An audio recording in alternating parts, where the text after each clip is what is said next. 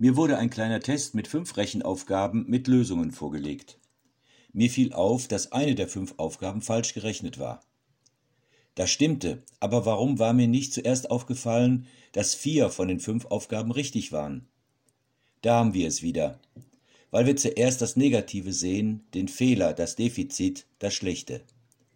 Das fällt uns auf, das Gute nehmen wir selbstverständlich hin. Vor diesem Hintergrund lese ich den zweiten Vers aus Psalm 103 Lobe den Herrn meine Seele und vergiss nicht, was er dir Gutes getan hat. Gott will uns die Augen dafür öffnen, dass wir nicht zuerst das Schlechte sehen. Nicht aneinander und nicht an Gott. Wir sehen ja oft am Mitmenschen zuerst seine Defizite. Was er alles nicht kann. Welche Fehler er macht. Wo er unseren Ansprüchen nicht genügt. Und gegenüber Gott ist es oftmals auch so.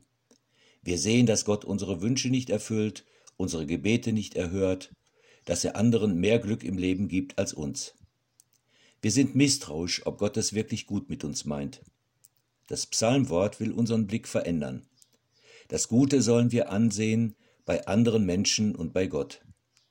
Entdecken sollen wir, dass wir längst reich gesegnet sind. Wo wir das Schlechte erwarten, schenkt uns der gute Gott Zeichen seiner Liebe. Nur manchmal merken wir es nicht gleich. Die guten Dinge im Leben, die wirklich wichtig sind, gibt es nicht auf Bestellung. Die Kleinigkeiten, die das Leben schön und kostbar machen, werden nur allzu leicht als selbstverständlich hingenommen. Dabei sind sie ein Geschenk, ein Geschenk von dem großen Gott, dem seine Menschen so sehr am Herzen liegen. In der Passionszeit haben wir uns daran erinnert, wie sehr wir Gott am Herzen liegen, der seinen einzigen Sohn hingab, damit alle, die an ihn glauben, nicht verloren gehen, sondern das ewige Leben haben. Die schönsten Dinge im Leben sind eben ein Geschenk. Eine gute Zeit wünscht Ihnen Karl Wilhelm Wollenhaupt.